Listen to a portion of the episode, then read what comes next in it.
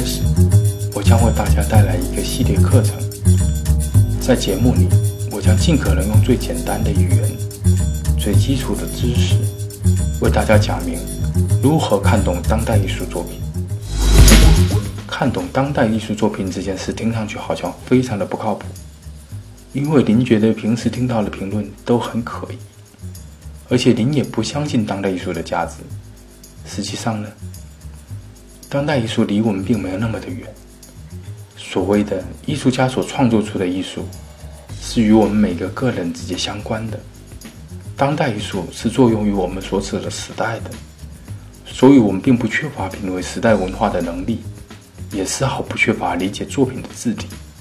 我们所缺乏的只是相关的知识，而这其中大量的知识。是追求永恒的，所以开卷有益。如果您想要欣赏一件艺术作品，其实是有一个先决条件的，就是您绝不能脱离该作品所处的历史语境来观看。因为每一个时代，人的意识形态都是大不一样的。虽然我不太喜欢“意识形态”这个词，但是没有更好的词来代替。您可以理解成这个历史时期、历史的情境。历史上大家的状态，这样来理解。您想想那些最伟大的作品，正是因为它很伟大，它骤然改变了人类的审美标准，而因为我们已经接受了这个审美标准，所以我们在看到这个伟大的作品时，反而会难以判断。艺术方面大家不够熟悉，那么我另外举几个大家比较熟悉的例子，比如说电影吧。电影大家应该比较熟悉些，您想想希区柯克，或者斯皮尔伯格早期作品，或者星球大战的前几集。如果您回忆起来，您小时候看过最好的电影，在心里留下的感觉是真了不起，真好。让您再去看一遍，您反而不一定看得下去，是不是呢？变得不好看了。让您的孩子看，他们会觉得真普通，真无聊，很难看。因为现在就连连续剧、连综艺节目都模仿他们所创造出的东西，您想想，这才几年？所以您需要一定的艺术史知识，才能真正欣赏一件艺术作品。否则，很可能在历史上越好的作品，您越看不出来好在哪儿。所以说，脱离的作品所处的历史的意识形态来观看，您是完全无法看懂任何一件作品的。这个原则也包括了中国的、西方的、非洲的、远古的、近古的、现代的，甚至几年前的，包括文学、戏剧，甚至古董、神像、民俗，也就是任何的一件艺术作品，您都需要结合当时的历史情境来观看。但是，单单艺术史就够了吗？还是不够的，因为时间所带来的，不只是作品的演变。还带来了审美标准的演变，这需要一个循序渐进的过程。除了美术史知识，您还需要拥有一定的美学知识和艺术评论的知识。我以后的节目会逐一展开。接下来的每一集，我都为大家说一件艺术作品，这样子尽可能根据时间顺序，为大家讲述艺术的概念是怎么在历史上形成，达到了今天的这个样子。如此，最终大家也拥有了足够多的艺术知识，能够在艺术展览上看懂一件当代艺术作品了。第一集呢比较特殊一点，我们来看一件史前的作品。在人类出现的很久很久以前，在中国南方的深山里，生活着一群猴子。有一只母猴怀孕并产下了一个奇怪的后代，这只猴子没有头。奇怪的是，这只没有头的猴子也没有死，它照样能活，能吃东西，还学会了腹语术，也就是在肚子里面说话。但别的猴子讨厌它，太畸形了嘛，也没有母猴愿意和它交配。最终，猴群把它赶走，而其他猛兽呢，也不愿意攻击它。不知道的一不小心扑过去，反倒把自己吓个半死。经常看到它的。也觉得它恶心，丑到没有动物愿意捕食这个怪物。这个猴子很孤独，所有的动物都远远地躲开它。直到有一天，这只猴子遇到了这个山里最年长的一个动物，一只很老很老的熊猫。这只熊猫老的都已经双目失明了，老的所有的黑毛都发白，整个灰白灰白的，只能懒懒地趴着。猴子见到它，知道这是山里最有智慧的动物，便向它诉苦：“熊猫啊，大家都称您为先知，说您是无所不知的。”那我就必须向您求教，我很痛苦。为什么我长得这么奇怪？大家都说我是个丑陋的怪物。熊猫说：“那我给你讲个故事吧。数十万年前，整个大陆都是浩瀚的雨林。雨林里有一群熊猫，它们每隔百年。”就会生出一窝不正常的畸形后代。这窝熊猫不但难看，还很怕水，遇到水就会生病，然后死去。而在这座覆盖了整个大陆的雨林里，每天都下好几场雨，所有的地方都湿漉漉的。在数万年的时间里。每一窝怕水的熊猫都无法长大，便夭折了。有一天，突然天空降下了一个燃烧的大火球，将整座山脉都夷平了。大火焚烧了数年，整个大陆的雨林都被烧光。天气突然变得很热，很热。大陆变成了沙漠，而这时，原本因为怕水而在雨林中必死的那窝劣等熊猫，反而活了下来。而由于数万年间不间断的下雨，这个大陆里所有的动物都是适应潮湿的，竟没有任何其他动物的皮肤能适应干燥。这场几乎灭绝了所有动物的灾难之后，这窝怕水的熊猫。在这个极为艰苦的干旱大陆里幸存了下来，并逐渐占据了整个大陆。现在，这个大陆上的熊猫都是他们的后代。所以，你明白你的重要意义了吗？猴子还是似懂非懂，于是瞎眼的老熊猫继续说：“数万年间，整个大陆每天都下雨。”这些雨林种族都没有见过沙漠，也绝无法推理出沙漠的存在，所以怕水的个体，从任何角度来说，都是错误的，也可能永远没有正确的一天。但问题是，我们没有能力知道什么是正确，所以你的存在是整个种族的希望，我们需要你。需要基因突变，需要试错，逻辑是不可能退出未来的。就算所有的人都不接受你，但万一只有你是对的呢？优胜劣汰只是小调整，进化如果存在的话，来自于基因突变，是适者生存，却不是优胜劣汰。因为只有差别，而没有所谓的优劣之分。我们有头的动物，并不一定就是对的。万一某天又发生了某种奇异的大灾难，你的劣势反而就变成了优势呢？所以，我们要尽可能多的保留多样性。我们应该接受你，我们应该拥抱你。猴子十分感动，与熊猫抱头痛哭。我们再来看看人类的问题。今天我们人类是如何解读达尔文的进化论的呢？早在第一次世界大战之前，法国著名哲学家亨利·伯格森就发表了一本哲学著作，书名是《创造进化论》。在这本书中，他创建了生命哲学体系。这本哲学著作的语言是那么的优美。甚至获得了诺贝尔文学奖。书中伯格森深入探讨了创造与进化之间的关系，反对生命有进或退的发展方向。最终，他是用演化论来取代进化论这个带有进步意味的词。今天我们人类信奉文化多样性。生物有几种繁殖方式：有性繁殖和无性繁殖。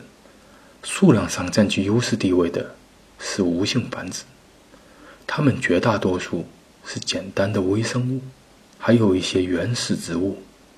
它们的繁殖方式是复制自己，就像克隆一样。有性繁殖的生物则一般被认为是高等生物，当然是加了引号的高等。我们人类和我们所认识的大多数动物、植物都是有性繁殖，它们的基因比较复杂。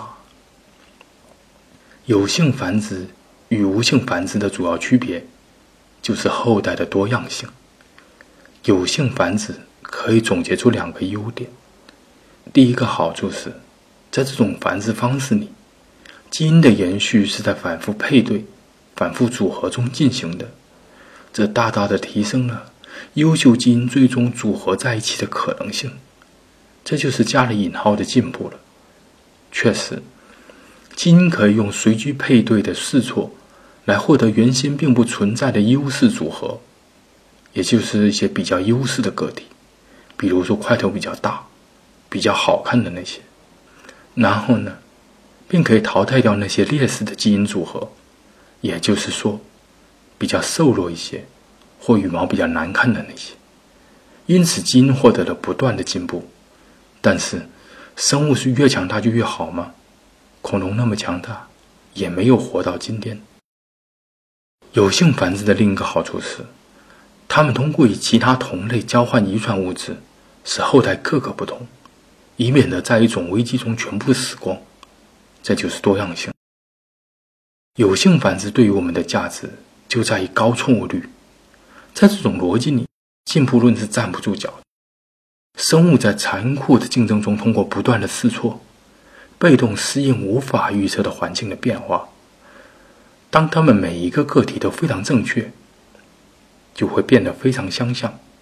那么，他们可能失去了应对特殊情况的能力。就有可能全部在某一次灾难中灭绝。在这个浩瀚的现实世界中，我们更无法知道什么是正确的。也许明天太阳突然吐出个剧毒辐射，眼睛能看见的人都将中毒死亡。也许哪天某外星人突然袭击了地球，规定不懂艺术的生物都必须做绝育手术。谁知道呢？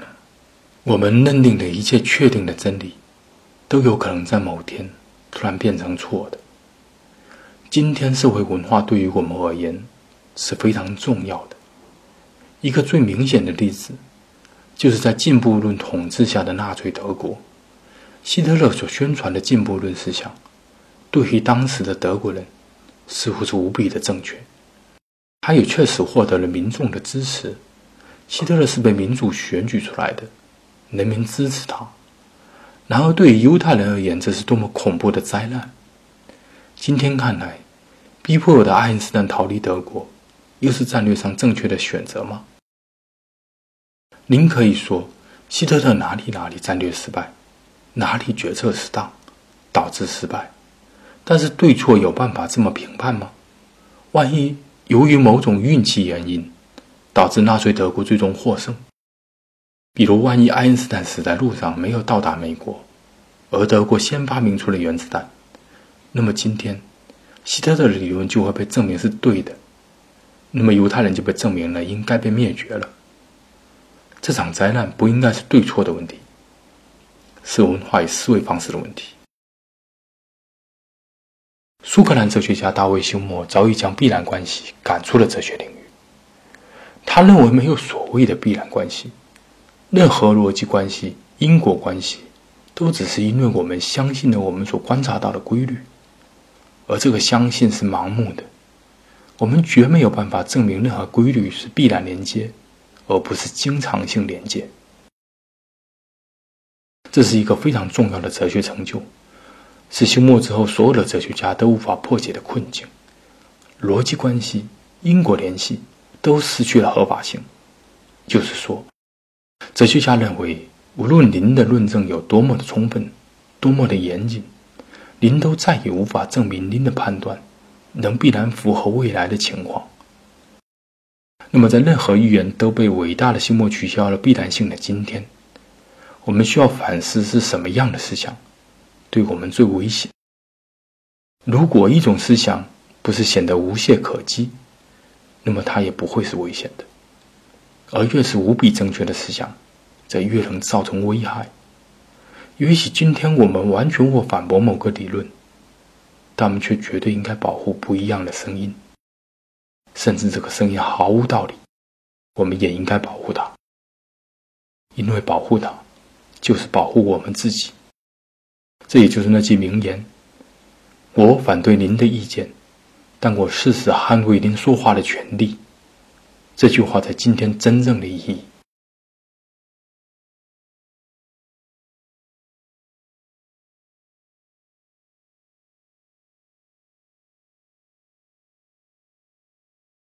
那么，在今天的文化当中，当代艺术的角色是什么呢？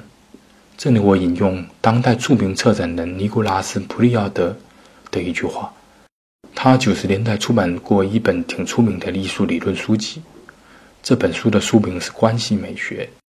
这本书的地位还是比较有争议的，但是我们可以从书中的这一句话里面，体会到国际上对艺术的大概看法。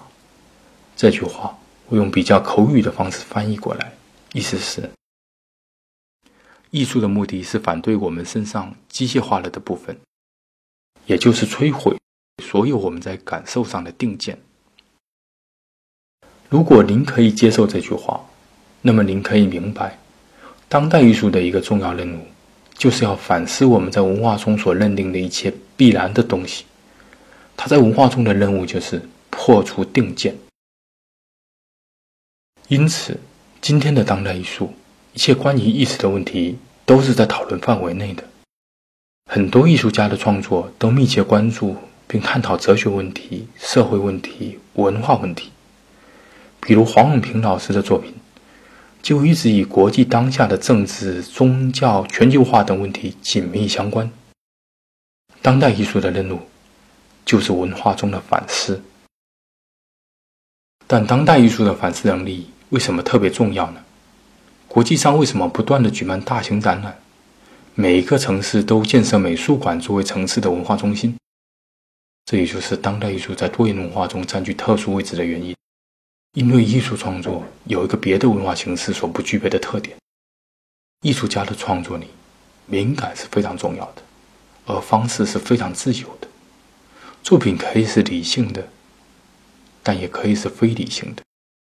可以是纯粹感性的，甚至可以是荒诞的，但这不代表他们可以乱做。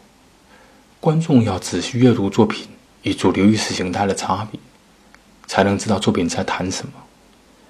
艺术创作如果符合了当下的主流意识形态，做的正确，那就不是当代艺术作品，而是废话。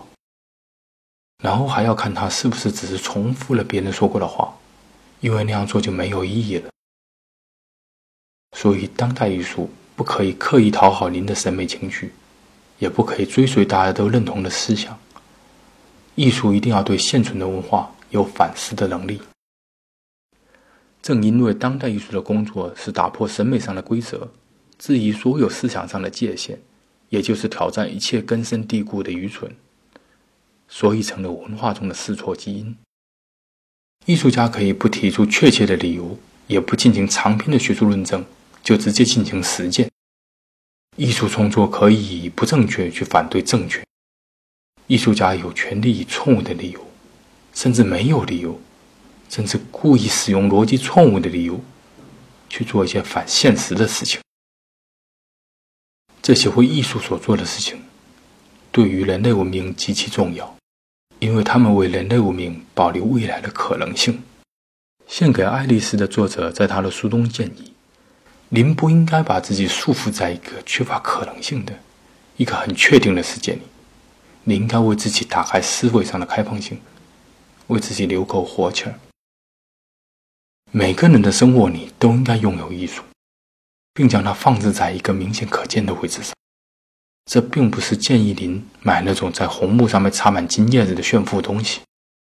艺术也可以是下载的，或者是免费的。您应该拥有一种气质，是一种什么样的气质呢？您的收藏应该能够提醒您，您的品味和您思维的合理性所无法指向的那部分未来。节目的最后，回到那只猴子。那是一件史前的有生物自发创作出来的作品，也许是个不正确的产物，但是我们就是要保留这种不正确。不正确就是更多的可能性。这时，老熊猫一爪子摁住猴子说：“你走没事，我瞎。”